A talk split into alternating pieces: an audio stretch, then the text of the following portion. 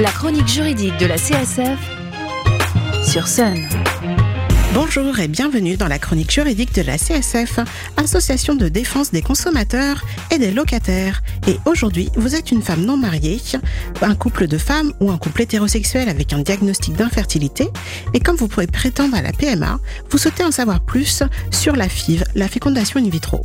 Ce protocole médical est jalonné de nombreuses étapes qui peuvent aussi s'accompagner de joie et de désillusion. Sachez qu'avant d'arriver à l'étape finale du transfert d'embryon dans le corps de la future mère, il y a tout un parcours très protocolaire à effectuer qui peut s'avérer éprouvant tant physiquement que psychologiquement et qui commence par la consultation d'un ou d'une gynécologue, suivi d'un bilan de fertilité pour voir quels gamètes peuvent être utilisés et quels dons sont nécessaires, un ou plusieurs entretiens avec une équipe médicale pour comprendre les motivations, le simple fait de vouloir un enfant ne semble pas une motivation suffisante, suivi ensuite d'un délai de réflexion d'un mois, puis d'une demande d'AMP, d'assistance médicale à la procréation, à faire par écrit auprès d'un médecin. Et en cas de nécessité de don de gamètes, il vous faudra en plus une déclaration conjointe de consentement devant le président du tribunal judiciaire de votre choix. La fécondation in vitro, pour la femme receveuse, commence par la stimulation ovarienne par injection quotidienne d'hormones, pour faire maturer les ovocytes. Elle dure environ 12 jours. Il y a en moyenne 4 contrôles ou monitorages qui sont réalisés par échographie vaginale et prise de sang au cours de la stimulation pour veiller au bon développement des follicules et de l'endomètre.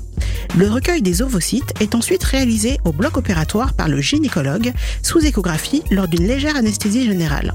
Cette ponction dure environ quelques minutes et est suivie d'un traitement de progestérone. En parallèle a lieu le premier examen pour monsieur, à savoir le recueil des spermatozoïdes qui nécessite de respecter un délai d'abstinence de 2 à 7 jours. Entre 2 et 5 jours après la ponction et la mise en fécondation, le biologiste vous appellera pour vous informer du nombre d'embryons obtenus et sur l'heure et le jour du transfert de ces embryons. Les deux membres du couple devront être présents à ce moment-là avec leur pièce d'identité car il y a des documents à remplir. En moyenne, et dans la grande majorité des cas, il y a un ou deux embryons qui sont transférés. Un nombre supérieur ne pourra être envisagé qu'après analyse du cas par cas et seulement après accord formel et écrit du couple.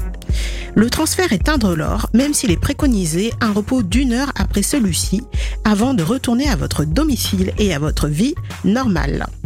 Sachez que l'activité douce, euh, l'activité physique douce, l'activité professionnelle et les rapports sexuels ne sont pas du tout contre-indiqués. Le test de grossesse par prise de sang doit être réalisé 14 jours après le transfert d'embryon. Dans plus de 3, sur 3 cas sur 4, pardon, la mère accouche d'un seul enfant et dans environ 22% des cas, elle accouche de jumeaux. Pensez à bien mettre à jour votre carte vitale, même si le 100% fertilité n'apparaîtra pas aux professionnels de santé, ni même en pharmacie. Il vous faudra systématiquement le préciser. Euh, sachez également qu'une insémination artificielle coûte en moyenne 950 euros et une tentative de fécondation in vitro entre 3000 et 4000 euros selon les chiffres fournis par l'assurance maladie. En France, malheureusement, les conséquences et répercussions des FIV sur les femmes et les couples sont encore trop tabous.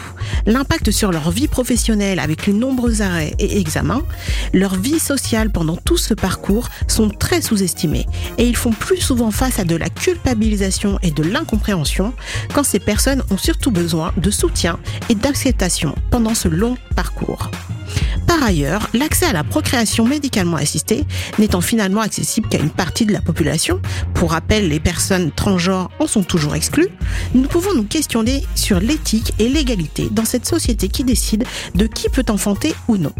La journée internationale des droits des femmes a été célébrée le 8 mars dernier et vous voyez encore le chemin qui nous reste à parcourir concernant le droit des femmes de disposer librement de leur propre corps. Pour plus d'infos et pour vous aider dans vos démarches, vous pouvez contacter la CSF de Nantes au 02 40 47 56 33 ou la section CSF de votre commune. Vous pourrez retrouver cette chronique et tous les liens utiles sous notre podcast disponible sur le site internet de Sun, leçonunique.com. Nous nous retrouvons dans deux semaines pour une nouvelle chronique qui portera encore sur la GPA et sur euh, l'injection à la maternité qui sous-tend tous ces sujets. D'ici là, portez-vous juridiquement bien. La chronique juridique de la CSF, c'est le jeudi matin sur Sun.